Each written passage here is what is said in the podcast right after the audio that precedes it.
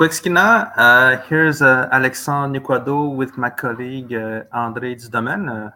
Uh, this week we have a special guest, uh, Sedalia uh, Fazio. So uh, if you could introduce yourself, and then we can talk after after that. Where? It's gonna go. go. Hello, is everyone well? My name is Sedalia Kawennotas. I'm Mohawk from Kahnawake, and I'm Bear Clan.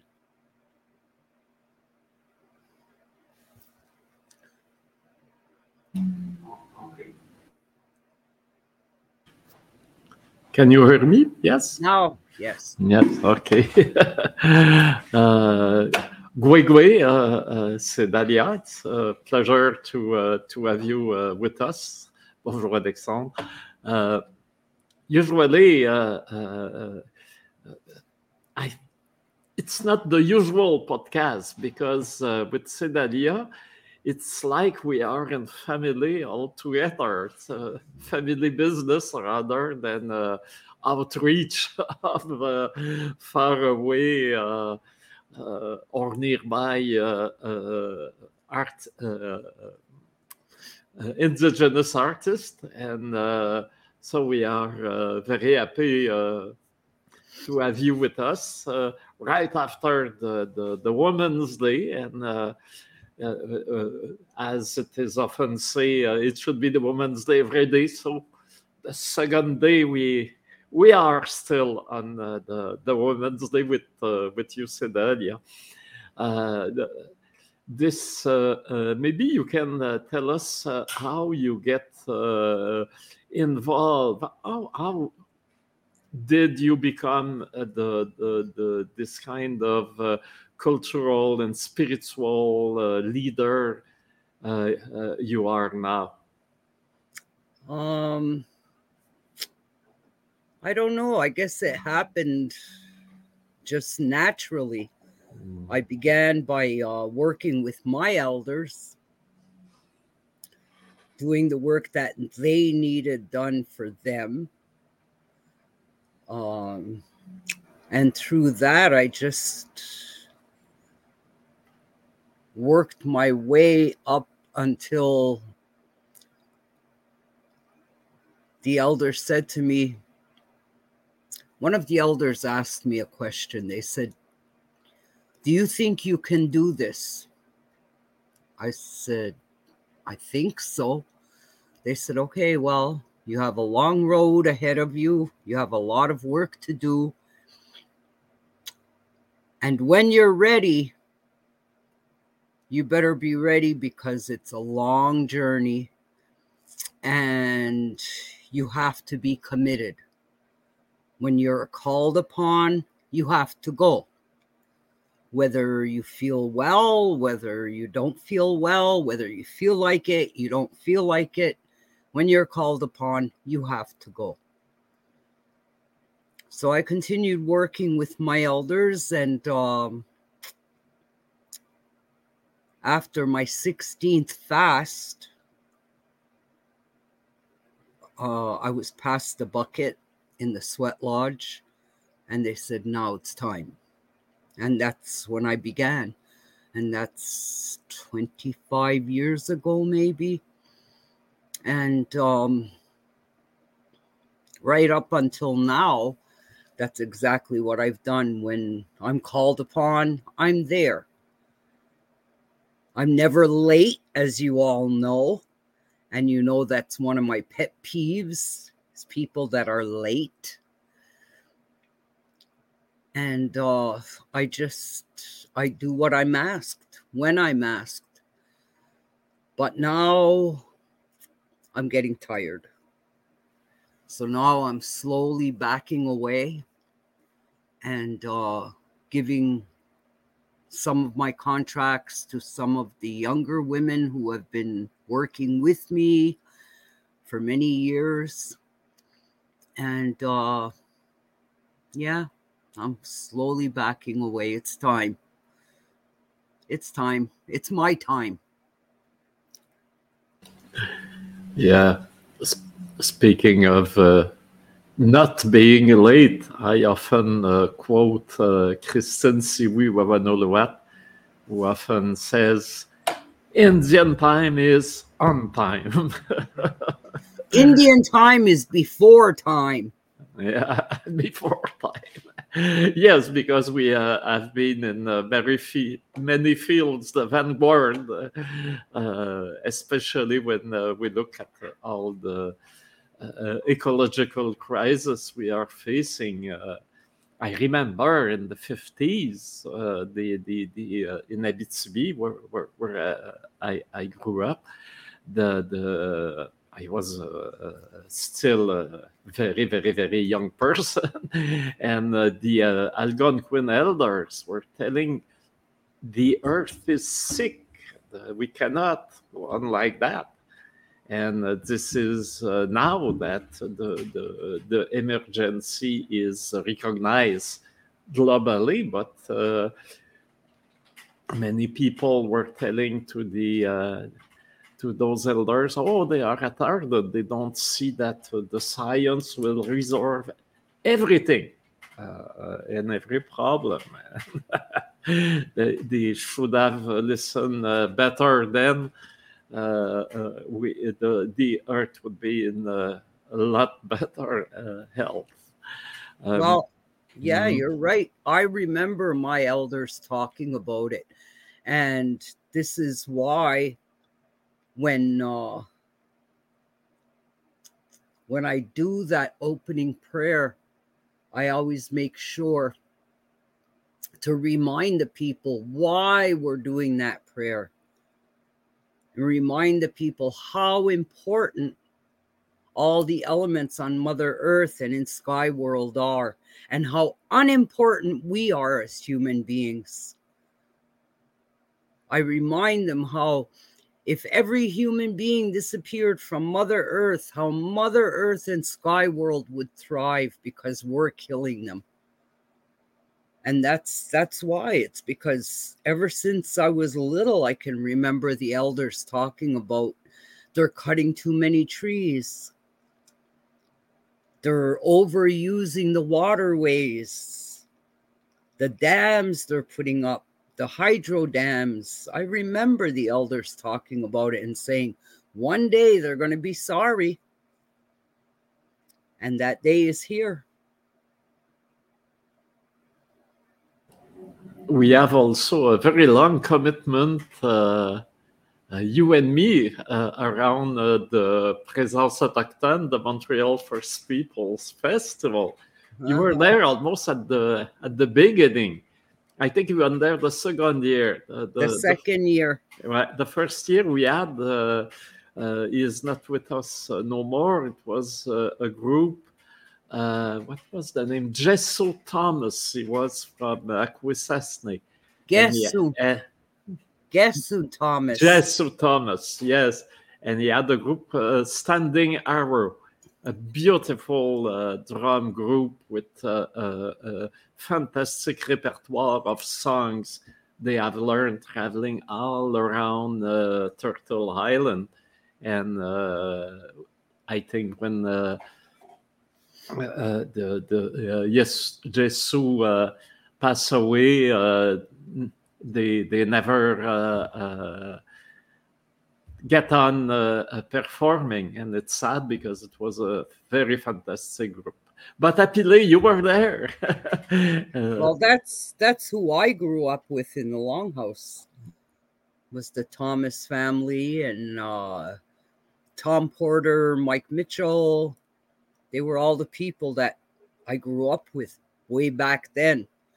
And uh, guess who actually I my son's cradle board guess who made for me when I was having my son.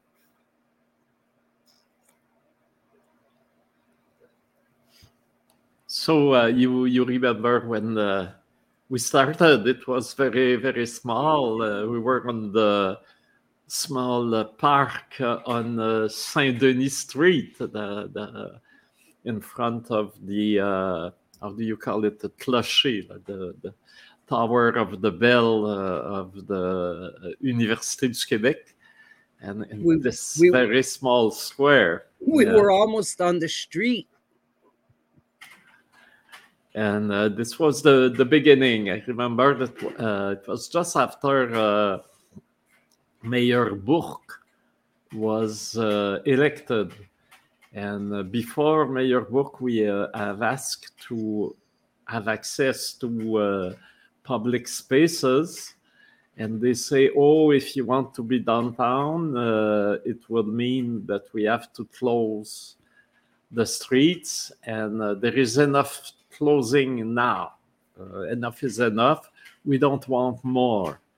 And uh, so only the uh, few established festivals were able to have those uh, great outdoor events uh, during the summer downtown Montreal.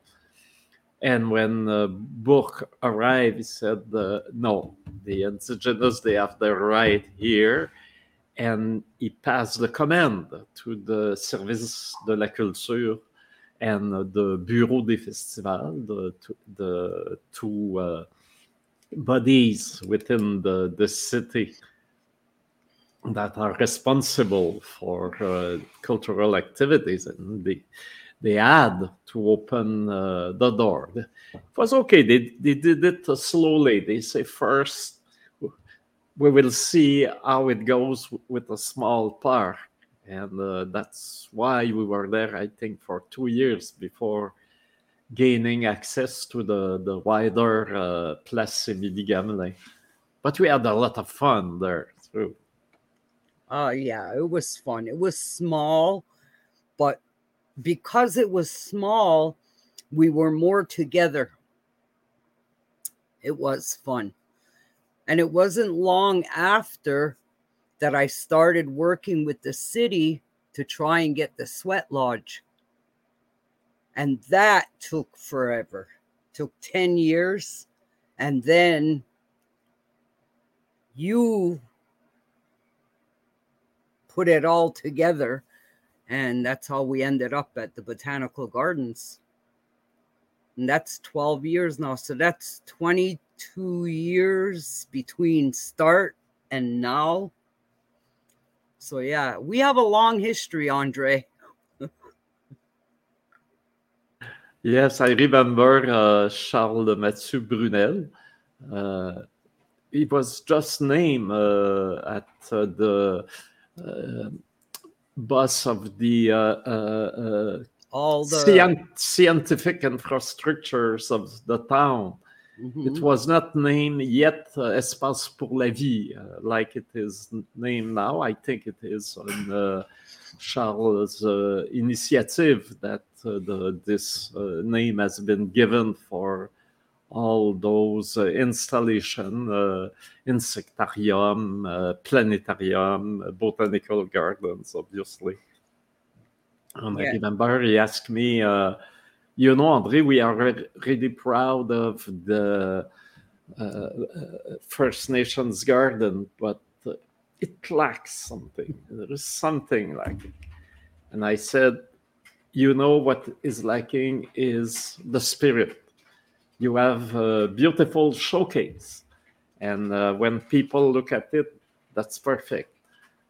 But uh, uh, there is a soul behind all those elements and we are not connected to this soul and this soul is the uh, uh, uh, first people and their spirituality that can bring it to uh, to botanical garden and we had hope uh, at this time to have also the possibility to give sweat to a larger number of uh, people giving teaching before not uh, it's it would it would have not been a, a, a theater or a, a cabaret. It would have been uh, something uh, that keep uh, the, the the the essence of the ceremony, but uh, it would have been uh, accessible for a lot of people. But this never we uh, have the possibility to achieve that part. But at least we had our uh, sweat sweat lodge space in the garden. Yeah, it's there. Well, right now it's not there. They had to uh, tear down the fence that was around it because it was falling. So I took the lodge down. Now the fence is gone. And uh, now they're going to take down the teepee because it's molding and nothing was staying dry that we put in there. So they're taking it down. They're going to rebuild the teepee. Once the teepee is rebuilt, then they're going to rebuild the fence and then we can put the sweat lodge back. Do you know when uh, it will uh, be possible? Not this coming summer, the summer after, Okay, because they have a lot of work Wow. to do. yeah. S- then uh, summer 2020, uh, uh, 2023. Yeah. Okay. Yeah. Oh, great. I uh, will look uh, forward uh, to it. But we still have access to the site. The sacred fire is still there. We can still do ceremony there. They have no problem with that. It's just the sweat lodge that's down for now. But we still have access to the site, no problem. The wood is all there, everything is there. Yeah. And uh, we plan uh, this year uh, uh, to uh, do again a ceremony there, June 21st at the Down, the uh, Rising Sun ceremony. And uh, we uh, obviously hope uh, you will uh, be there to uh, uh, make the, the ceremony. What do you think? Of course, I'll be there. yes, I remember uh, the you uh, one year you uh, at the you were to sign your contract and uh, the uh, assistant uh, Evelyn, the the uh, assistant of the direction of the festival, had the the sentence after all the mandate and all the crazy things the director can ask you. Yeah, because uh, sometimes you had me running from one end of the festival to the other within five minutes. yes. Or I'd just sit down to relax and I'd see them coming. Uh, As soon as they get to where I was sitting, I'd say, What does Andre want now? well, they have a TV interview to do, or you need to go on stage, or you need. Okay. It was worse before, though. yes. because before we'd have there was one time we had the remember the bear feast way up on the mountain Yes. Sometimes you'd have me running up to the mountain and then coming back down to the festival oh my goodness andre andre andre Yes. Because the uh, uh, originally the festival was around June 21st. So uh, and uh, the uh, uh, usually we had this ceremony right on the Belvedere Kondiaronk on the top of the, the mountain. And uh, of course we had to run. But uh, the the worst i have seen and uh, then uh, i didn't ask you. The uh, uh, mayor Bourque was there. There was a lot of dignitaries and uh, i was doing my speech and it was time to light the fire. And i look in the the, the metal the metallic plate where uh, we uh, uh, used to do the fire uh, the the that the because we didn't want to burn the ground and the mountain it was very very forbidden by the the authorities. So i look in that and i was still doing my speech and there was no wood no nothing to start the fire so I began to tear my, still speaking, to tear my, the, the, the paper I had in hand and put it in the fire. And, and I did the sign, and people around bring some pieces, some branches. and we finally start the fire. but it was so. Yeah, there is uh, one guy that got a lot of shit for, for that. You can, after you can be sure. I wonder who it was. Uh, I I don't Uh, name him oh. here. No, but I know who it was. probably. Uh, Yeah, we we had some really good times. We Mm. had we had some stressful times. Yeah.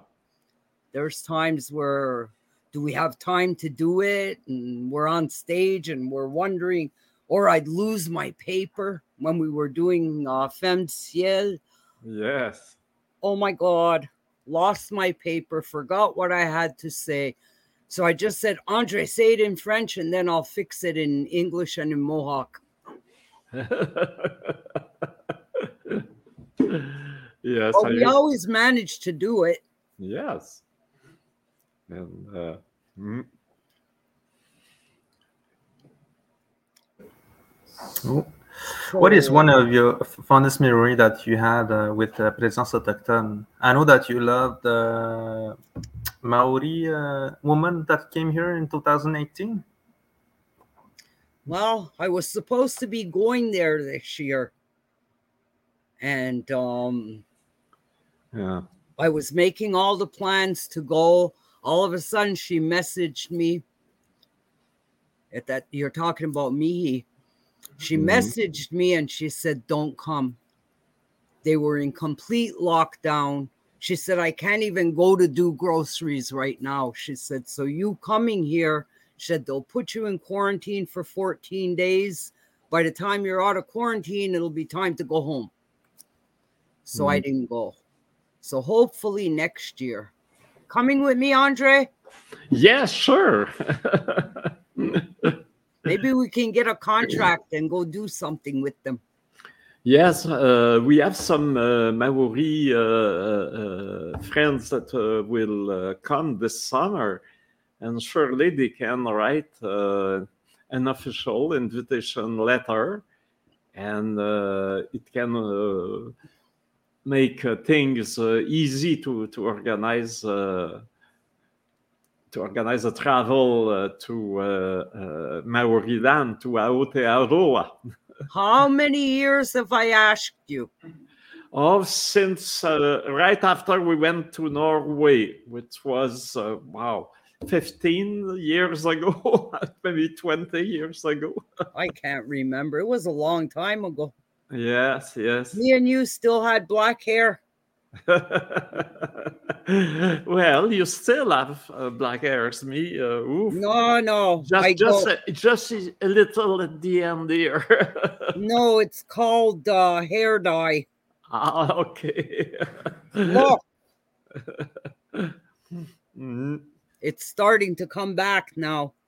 yeah. No more dyeing.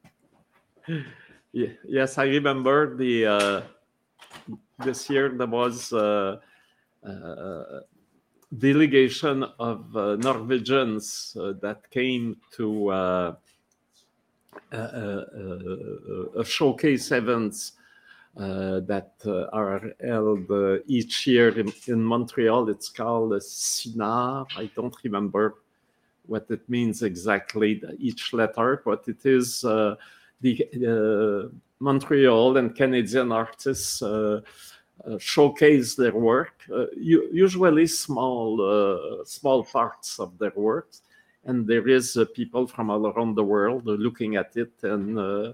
Uh, eventually uh, singing contracts and uh, inviting the artists to perform in in their venues all around the world. And uh, the guy phoned me said, "Uh, it's- we, we have Norwegians, they want Aboriginal artists. Can you send me a list? I said, Do you think I am a phone directory? I said, I said No way. If you, uh, if the Norwegians want to deal with Aboriginal uh, uh, uh, artistic milieu, they have to deal with uh, uh, Aboriginal organizations. Send them to my office and I will speak to them. and uh, that that's exactly the guy. Okay. And uh, i if you stand for your right uh, usually uh, it works. And uh, so the the the uh, the uh, norwegian delegates came and uh, they asked me what is possible and uh, so we did the three uh, uh, scenario uh, different. One was big with people from all around Canada, another with artists from different nations, but mostly for from the, the, the Quebec territory, and another one with uh, one or two artists, and uh, of course the the the the, the cost was a difference uh, by each formula, and they, they took the one in the middle. So we went there with uh, two uh, Inuit elders that were a fantastic woman, and uh, Lisa Koperqualuk, who is now at the uh, Museum of Fine Arts of Montreal, responsible for the Inuit collection, was with us uh, to accompany those uh, those lady, and there was uh, the was it Keepers of the Eastern Door? The, uh, the whole uh, uh, troupe was there, uh, and uh, well, we were uh, almost 20 people. I think there was more than 20 because we also had the drummers. That's true. It was uh, Atikamek drummers, Yeah. actually. Yeah. Yeah, I have a I have the picture of everybody Mm. and uh, I would have to go and count, but I'm sure we were like 25, maybe 30 people. I will never forget that trip.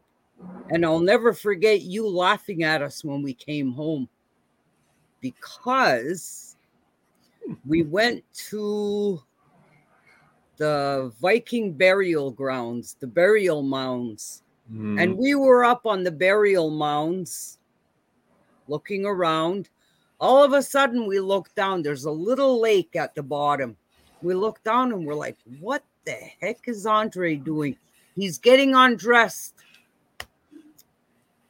And it was cold. There was snow on the ground. We were cold up on the burial mounds. Andre jumps in the lake. And we're all like, Andre, are you crazy? It's so cold. What are you doing? You're all wet now. Well, a few days later, we all got sick. Every one of us had a cold. We were coughing, our nose was running. Thank God our shows were all over. And Andre laughed at us. He was the only one that didn't get sick, but it was a fun trip. yeah. Ah, wait a minute. ah, Yeah.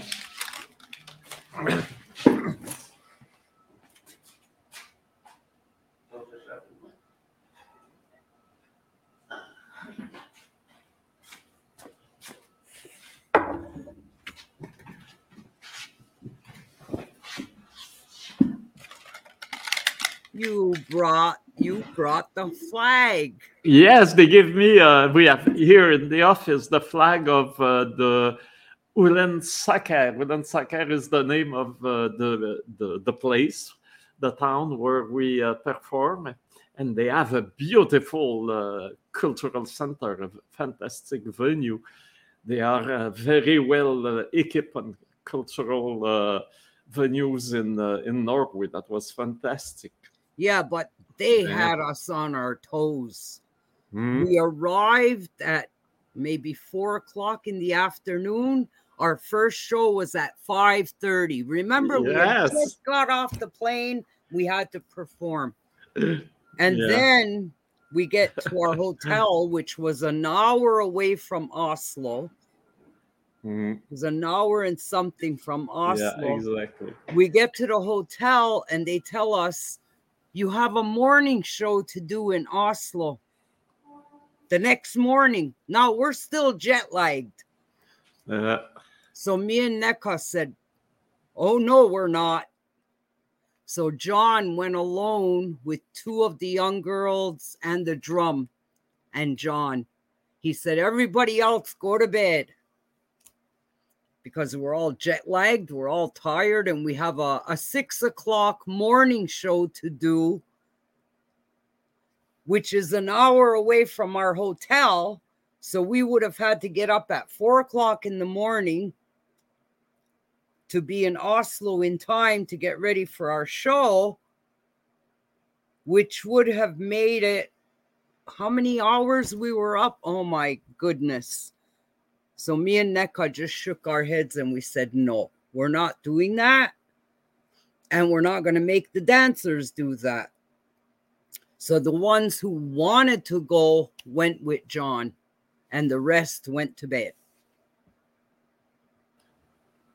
and I remember I was just before leaving, I was uh, looking at uh, a, travel uh, uh, internet site speaking about Norway, and then I saw uh, I read it loud in the office. The, it was written you will see very few Norwegians in the restaurants uh, by night when you got your bill, you will understand why. So I said, wow, that will be terrible. So Daniel Korvik, who was uh, the, the, the author director at the time,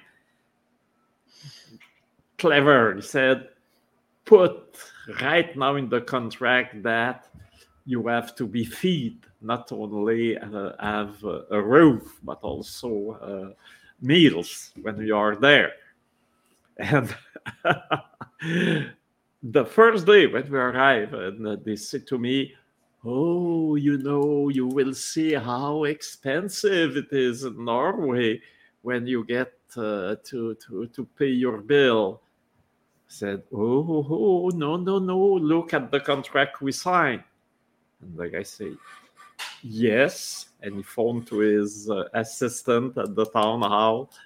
And they got back and he says, right. We have to pay your bill. oh my God. I never ate so much salmon in my life. Yeah. That's all we ate was salmon, salmon, and more salmon. Yes, there was a lot of fish. And uh, there is those, it was uh, obviously we were in Norway, so we had those big buffet, I smørgåsbord. And uh, there was uh, it was a Canadian cultural week in uh, the Ullensaker, and there was other uh, performer from Canada, and, uh, and, there was a, a pianist uh, from I think it was from New Brunswick, not very nice guy, and uh, his agent has not been as uh, clever than we were, and he had to pay for his food. And no way is uh, the, the his artistic fees was not enough. it was too expensive. So we were all putting food, hiding food from the smorgasbord to bring him. To feed him. Yeah. I said, this is like the beginning of the history in Canada. yep, the uh, natives were feeding the poor little white man. I think that will go on for for a long time because we are still giving what we know what we were taught. We're still trying to help them. We're still trying to teach them. Not that they're listening, but whatever the scientists are saying today is what our elders told us 50 years ago.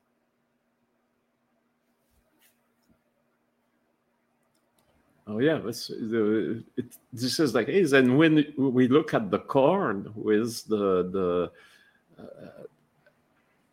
right after the, the, the, they came in uh, America, on Thornton Island, 50 years after the corn was everywhere on the planet because it is uh, so fantastic uh, uh, cereal, uh, so fantastic plant that gives on the same space, I think it's 12 times the proteinic food more than uh, the the usual uh, wheat they they have in uh, in Europe.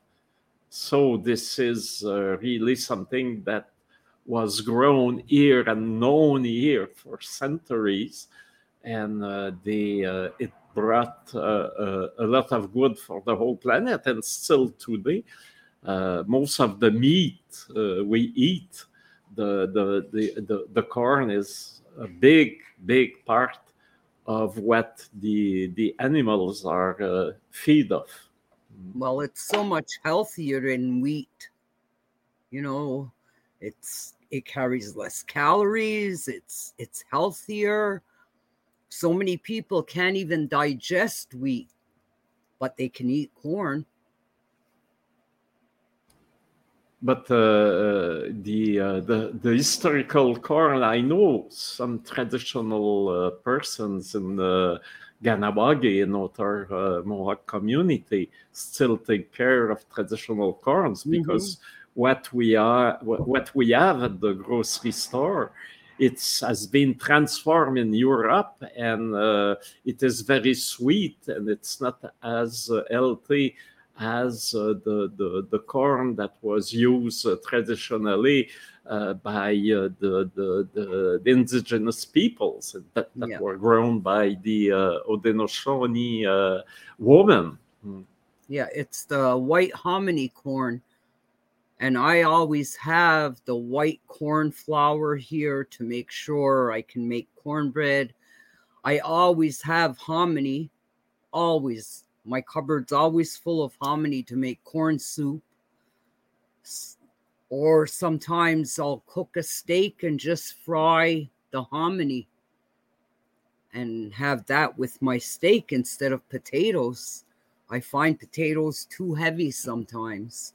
So yeah, it's corn is oh our corn, the white corn is so nutritious and so so good you know, for us, it's good. But our, you know, we'll all make cornbread for someone who's non indigenous or not used to it. And many of them will go, oh, I don't like it, or it's too heavy. But this is what we needed, especially when the men went hunting.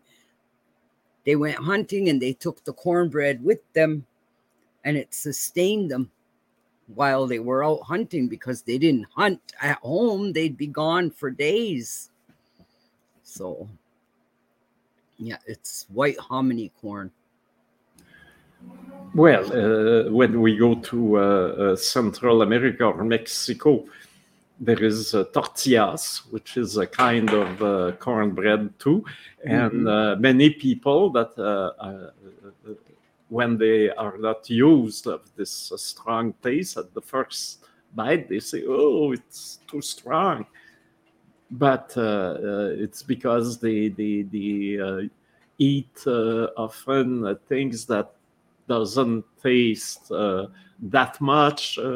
so when they have real food, they they are kind of surprised. yeah it's just like uh oh my goodness what's the name of it? Um it's oh my goodness what's wrong with my memory? It's wrapped in the the corn the corn husk. What is it called? They take the you know the the the husk of the corn and they wrap it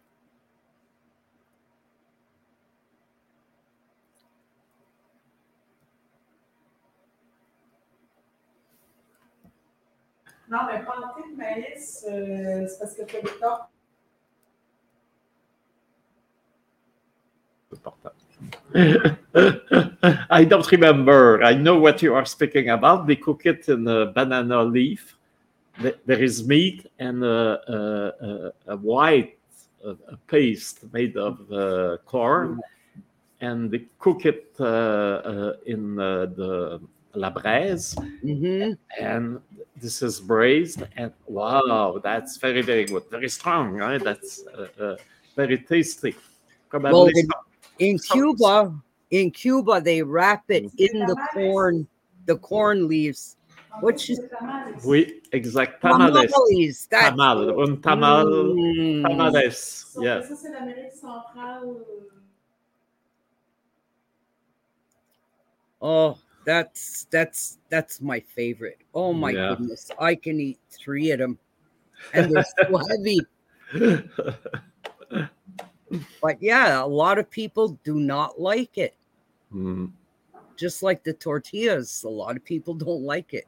Our cornbread, a lot of people don't like it, but it's so healthy. And it sustains you like you're full for a long time. Mm. So, So yes, we have a long history, Andre. Where else did we go? France. we uh, we will have a festival this summer, and hopefully with no restriction at all. That's what is announced.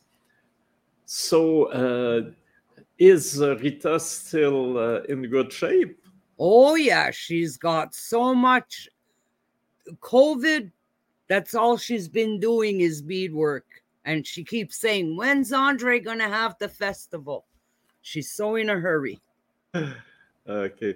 Uh, for those who are listening to us, uh, uh, Rita is uh, Sedalia's mother, and uh, she is incredible. She is not, you can imagine, a very young person, and uh, she's still uh, doing uh, her work and uh, come uh, to the festival to show it, sell it, share it, and it's really for us also a very important presence.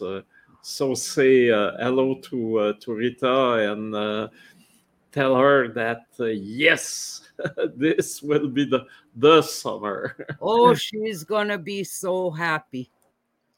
She's uh she's 90 now. And yeah, she's in better shape than me. She's she's gone through a lot. She's been Hmm. she's been pretty sick.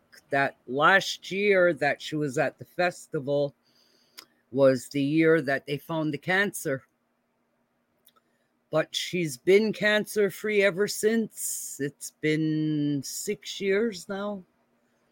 I'll never forget it was the last day of the festival that she said to me, I don't know what this is, but I have this lump. I said, Lump? Where? Show me.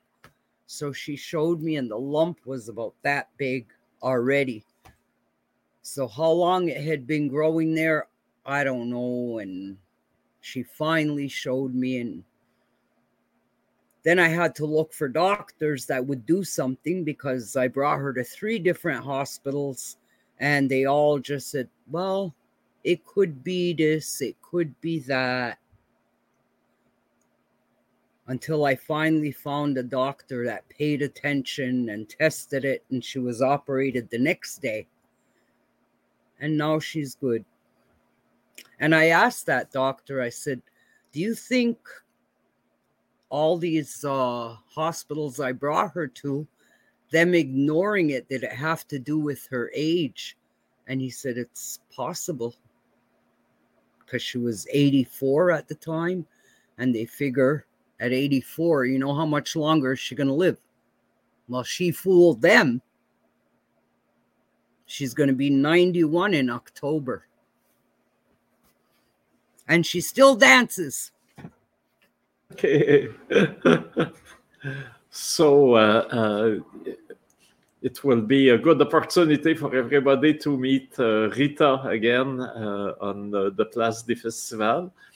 The uh, Présence Autochtone this year uh, will take place uh, from the 9th to the 18th of August, and we will be six days on the Place des Festivals. I think we will be there from the 10th to the 14th, the 15th. So we will be there uh, five days on the Place uh, des Festivals. And uh, we are so happy to know that uh, Vita will uh, be there with us. And maybe she can dance a little too. well, uh, also, don't forget Ray's back in shape. He got his hip surgery and he's good and Okay. Yes, I wanted to. Uh, uh, I am. I want to phone him uh, those uh, uh, this month, and oh, I am happy you learned me that. Okay, Ray Deer, yeah. which is yeah, uh, he's, the, he's back in good shape. Fantastic. Well, we see that you are made strong, the you Mohawks. We're tough. Yes in more ways than one sometimes. so that we uh, uh, also uh, uh Alexandre uh, saw that uh, you a video has been made about you by the Wap- Wapikoni Mobile, and we will share the link because it, I think it's very very well done. And it gives uh, really uh, biographic uh, insights of, uh, uh, of a great uh, Mohawk leader that is very, very important not only for the Mohawk nation, but for the whole uh, uh, uh, indigenous community in Montreal, which, and we are from so many different backgrounds and uh, origins and uh, you are uh, like uh, our uh, uh, grandmother for all of us seven me. I keep you in i keep you in line and say andre? And then you say you come here you got work to do yeah, I think I think your video uh, sends a strong message about uh, other indigenous people, especially who those who can sp- still speak the language. I remember uh, when I came into Montreal, uh, I could speak the language, and, and when I met other um, other indigenous people who could not, uh, it brought me like a sense of pride. And then uh, I thought, like, yes, I think I'm better than them. So once I saw your videos, like, okay, I think uh, it humbled me because we could lose our language in in in a, in a few years. And uh, this is like uh, for me a strong message. So I think uh, it's a good video to show to everyone. Thank mm. you, Amanda did an amazing job with that video. That was uh, Amanda Roy. Yes, Amanda is a great uh, artist, and uh, she is doing uh, also a great job on artistic and uh, uh, field, and especially uh, in video making. and yes, you you you have been put in a good hand if you if you work with Amanda. Yeah, I I actually want to see if they can take my grandson under their wing as a summer student because he's he start my grandson starts CEGEP in the fall and he wants to get into film. I don't know what he wants to do but i know it's in film so i'm to see if anyone there can take him under their wing or anyone there like you andre yes, we can look at it. Uh, well, we are uh, uh, we sh- show films more than uh, we uh, we don't produce films, but at least uh, there is a lot of filmmakers that are there to present their works, and we need people to to welcome them. uh, to uh, manage uh, Q&A after the screenings, to, uh, well, yeah, there is a lot of work to do around films and this is a way also to uh, be connected with, uh, uh, with film uh, making. And of course, yes, the, there is an opening if your grandson can send us uh, just a small uh, resume and uh, we will certainly look at it seriously especially you, we know that you are behind him well his resume wouldn't be too big yet because he's just getting out of high school and he starts CEGEP in the fall yes but, but yeah but at least this can be put in a resume. Here is who I am and uh, where I uh, hope to go. And uh, we will look at it certainly. Okay. So, yeah, back to the festival. I'm so excited to finally be back. You know, it's like a second home to us all. And that festival is so important to our people, so important to remind people that we're still here. And I think to remind them that we're not going anywhere. We'll be here for a very long time. And I have confidence in that because of the strong young people that we have. You know, maybe our elders said the same thing about us but now we're saying saying it about you know we've got people like andre people like amanda all these young ones that are coming. And they're strong. So we know we're here. We're not going anywhere. And these young ones are going to make sure of that. Thank you to count me in the youth. oh, not Andre Alexander. I do that all the time. How many times have I called you Andre Alexander? So, so too many times. I'm sorry. It's okay. You, you just stay in your little corner. You're retiring just like me. Mm. Well, maybe I am like uh, like Alanis. Uh, I can uh, because uh, she is not retiring. She's still uh, doing film at the NFB. She is great. That's how I feel. I'm like, I, I feel like we're. I told my sister when we got back from Cuba because I got a new tattoo. And the tattoo is the fe- a phoenix feather and under the phoenix feather, it says, Bring me to the wolves, and I'll come back leading the pack.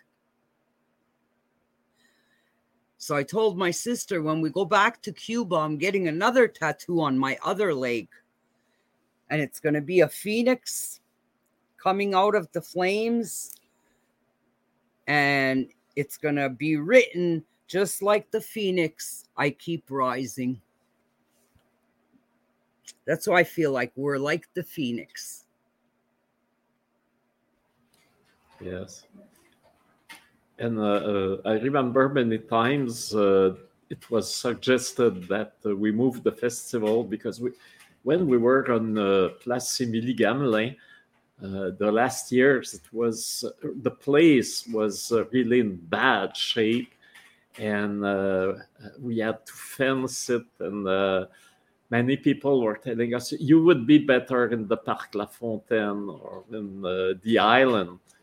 And I always said, no, we are first peoples. Our place is right downtown in the first place. And we will go Place des Festivals to, uh, we, this is where we have to be in the center, in the best spot and uh, it has been a fight, but uh, finally we got there, and uh, we are really proud. And now we are working to get even a better uh, scenography, better presentation. We will obviously keep the 100 feet uh, but uh, probably we will change the um, uh, the what's uh, the cover of it, and uh, we will have more possibility of interaction with different new technology exhibits. So that, that will be also uh, after the, the, the pandemic.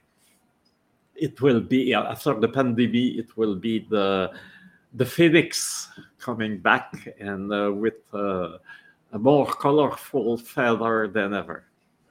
That phoenix. The phoenix rises. That's us. But yeah.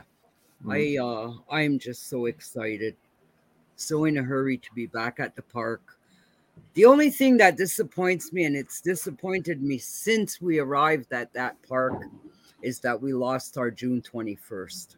Hmm. I liked having the festival on June 21st, but sometimes you got to give. Yeah. We uh, we won on one side, but we we lose on uh, on the other. That was the that was the deal we we had uh, to make. But I think when we look at the bigger picture, it was for the best. So, and we still have activities uh, June 21st, uh, but of course, it's not closely linked as it was before. Yeah. And we were uh, on the vanguard still because we began to celebrate in Montreal June 21st. I think it was in eight, uh, 1985, it was not still recognized by the federal government, only by the provincial government. Well, and, isn't that why we were using our sacred fire? Yes. Pass on to Saint Jean Baptiste Day. Exactly. And uh, uh, so we, uh, uh, we have been the, the, the first in Canada to celebrate June 21st outside of uh, the, uh, uh, I won't say indigenous territory because obviously Montreal is an indigenous, indigenous territory, but outside the communities. Outside. Mm. And, and uh, I can confirm that Sedalia will be there at five o'clock at uh, the uh, Garden of First Nations to so we can uh, welcome uh, the uh, the sun for the longest day of the year. Oh yeah, I'll be there. I wonder uh, uh, um, how it would affect the other events if uh, Présence autochtone was still on 21st of June. What do you mean yeah, but yeah, now now we see um, so many other events that are taking places in, uh, in on 21st of June, like Native Montreal. There's also uh, en tout cas, il y avait plusieurs événements maintenant avec le, le 21. Now we see that there's there's so many events taking places in Montreal, and we we, we have to uh, on doit on doit coordonner nos événements en conséquence. So that's why we have the, the ceremony uh, in the morning and uh, at noon. And I we will leave. Wait. I think if uh, if the festival would have never changed dates, I think what would have happened was everything would have melded together. It would hmm. have been one, you know, like all the other organizations would have came and celebrated at the festival. Hmm. Yeah, because I see now that uh, the, the there has uh, yeah beaucoup d'événements, but we don't seem to be talking to each other about what we're doing and what we would do. Yeah, it's everybody's doing their thing and nobody's coordinating to make sure okay, you're at five in the morning, so we'll be at 10 in the morning. And then you're at 10 in the morning, we'll be at 12. nobody's doing that and everything is just yeah you can't do everything Yeah, and then we just want to go to this event, and then I'm too tired to go to the other one. If, it would be Yeah. good if we can have like a, a, a, a parcours just to follow these events, and if you want to do the all uh, this all day, that, that would be good. it's too bad we can't coordinate that everybody melds into one big celebration Hmm. instead of all separate you know we can be all together Yeah, but i don't know maybe maybe we can work on that yeah, sure. Are, are you still busy uh, around this time? Je sais Oh, que des yeah. fois, je te, je te renvoie toujours des références à chaque fois que quelqu'un me demande une reconnaissance territoriale. Yeah, well, lately I've been uh, refusing a lot of contracts. I mean, I'm still doing contracts, but I'm kind of choosing what I'm doing, and what I don't really feel like doing because uh, it's a lot and it's been long. So I'm trying to save my energy for what I really want to do.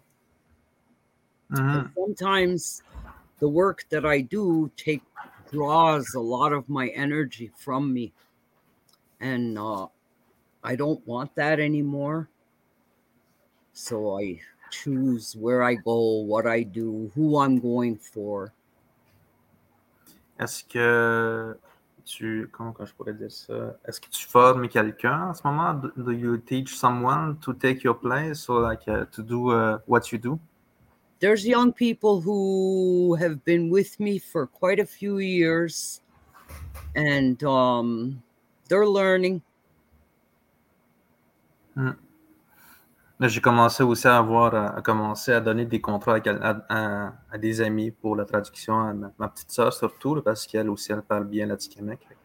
J'ai commencé à faire parce que ces temps-ci, on est tellement submergé de demandes de travail, de traduction, de reconnaissance, juste des ateliers, sensibilisation.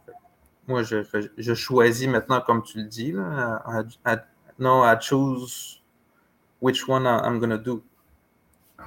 hmm Because before that, I, I, I would I would want to take all the, the, the contract that was given to me. that's how I was. Every contract that sometimes I'd do three things in one day. And it was draining me, it was tiring me out. And uh, I don't want to be drained and tired anymore. So I'm really choosing where I'm going, what I'm doing. You know, I I'm still doing the daycare. I've been doing that for 12 years now. Well, ever since the daycare opened, I've been doing their workshop. And then, of course, anything Andre asks me, I'll do. Um, other, oh, I have a couple of circles that I do that I've been doing for a while now.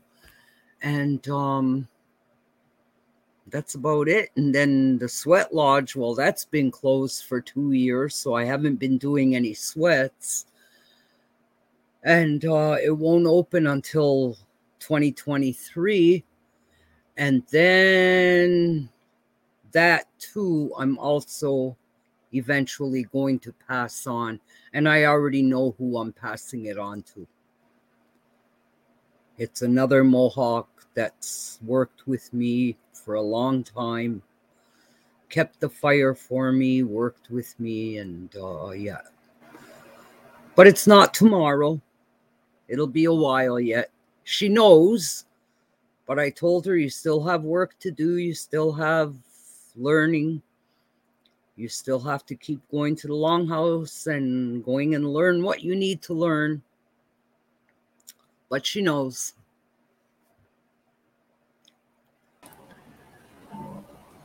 Uh, we, uh, uh, Alexandre is always uh, giving us a small uh, linguistic uh, lesson at the usually at the end of the podcast. Of course, it would have been nice if he knew some Mohawks, but I think he is more on the the, the Algonquin uh, side of the of the languages. But let let listen to him. Yeah, uh, while you were were talking about the past, uh, I was trying to crack the meaning of the word Mohawk in my language. So we all know what is what, what it meant, what it means. Mohawk is in in Anishinaabe. So I won't uh, I won't translate that. But was really inter- interested how come we have this uh, this word for Mohawk people. So let me show you. Uh, Okay, so we we say that uh, you say that in your language you say uh, Kanien'kehá:ka. In Atikamekw we say Nadwo. Uh, this is for the Iroquois people and uh, Huron, les Hurons. Like this is the, uh, they're pretty much the same for us. But what does it mean, Nadwo, really? Uh, we were always told that uh, it means trader or salesman Adway, Adway Rigno, ça c'est a salesman. But na, Nadway, uh, I can understand that it means also something that we, we have to reach. So uh, if we uh, if we have more understanding about the words, maybe we can explore about about the, the other words that that um, that have the uh, flexion Nadway so if we say Nadwertagon, this is something that we want, that we desire, uh, that we desire for the inanimate. Nadwertaguzio, this is someone that is uh, uh, there is uh, uh, desirable. Nadwertum, this is what something we want. Nadwerashkao, this is uh, for to look to uh, to hunt the partridge. Look at dream. Nadagamebreo, head towards the shore, the boarding. So, so this is something that we say to go there, to the to the shore. Nadbiu. Nadbiu says when you are sitting and you just want to sit close to someone. You, you, you want to reach someone uh, uh, while sitting. And if we say Nadguo, this is going to collect this, uh, the um, Nagwagan. It comes from the Nigwagan and Nada. Nada and Nigwagan. Nigwagan is uh, the word for snares. Nada Wiguaseo, this is for uh, looking for uh, bark, uh, especially for um, the birch, birch bark. Nadrabeo, this is going to go and raise uh, fish nets. Nadzinigan. This is a new word that we uh, we saw in the 90s. Uh, this is when you order something from a catalog. Nadisayisi, Nadwem, Nadzinigan Wapchigan. This is how we said the word to order something from from a book.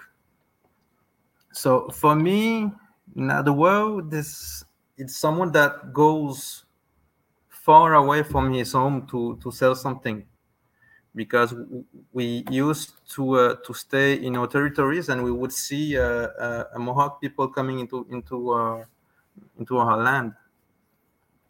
So it means the the trader, but it also means that some some someone that's rich uh, uh, other people.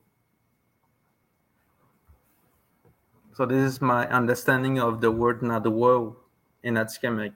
This is someone that uh, that that uh, uh, travels far away.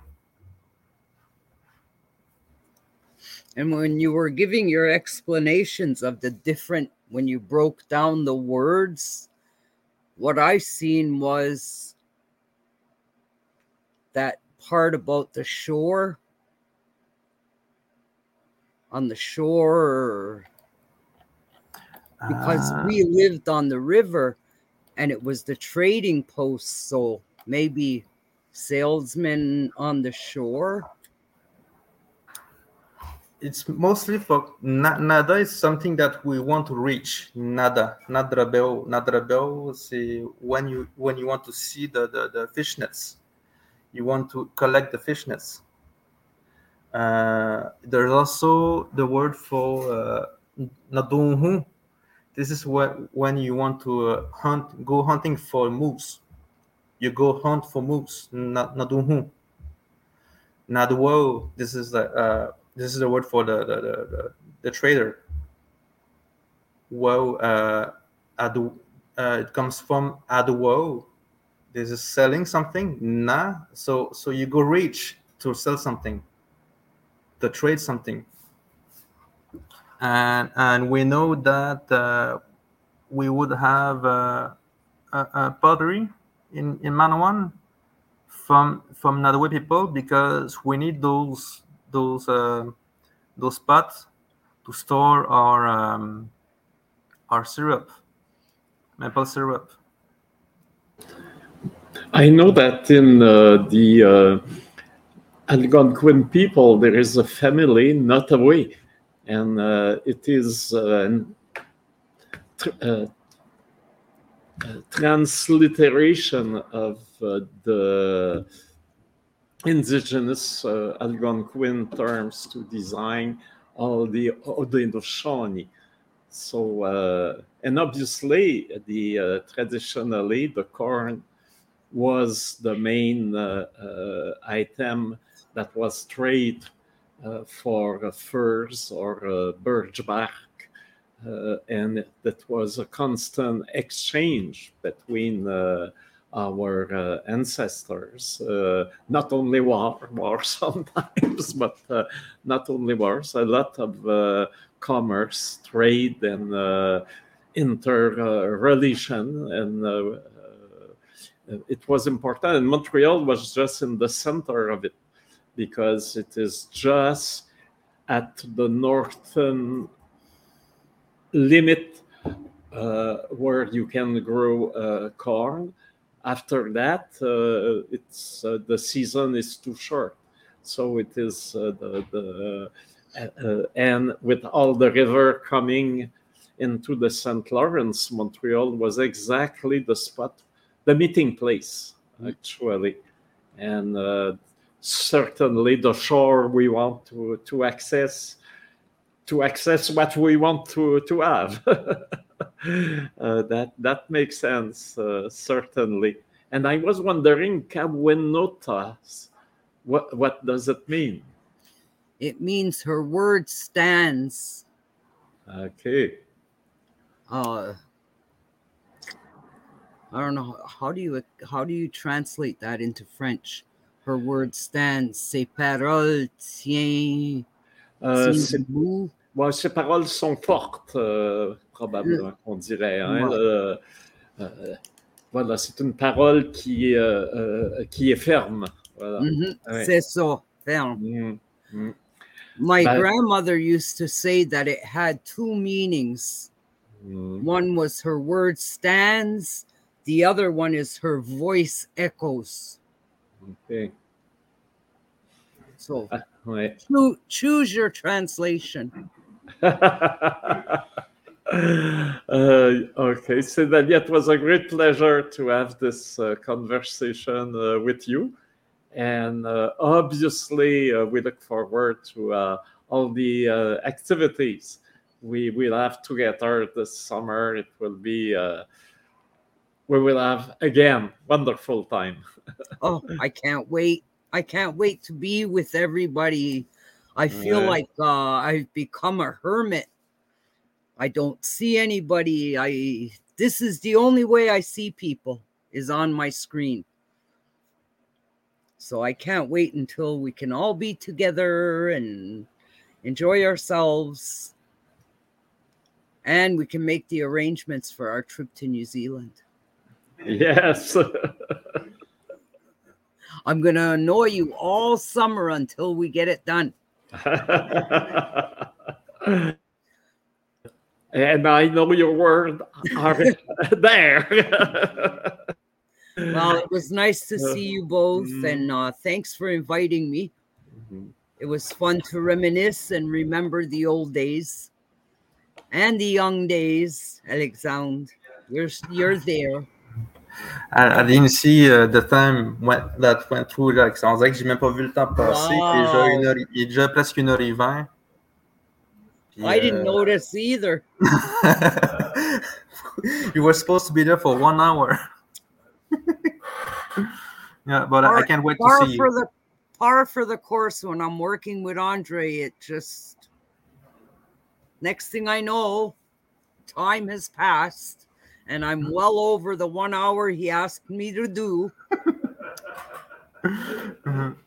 Okay, so uh, I think we would, sh- uh, we would say our goodbye to uh, our uh, auditeurs, donc on dit ça en, en anglais. Listeners. Listeners, okay. Matashik Skina, uh, see you next uh, next week. Mhm. Next week we have Maria Hupfield. Mhm. That is, uh, c'est une artiste uh, visuelle. We will do also it in English because she speaks English. So uh, come see us next week uh, at noon uh, at the same time. Miłego Matashik Skina. Ona. Oh no.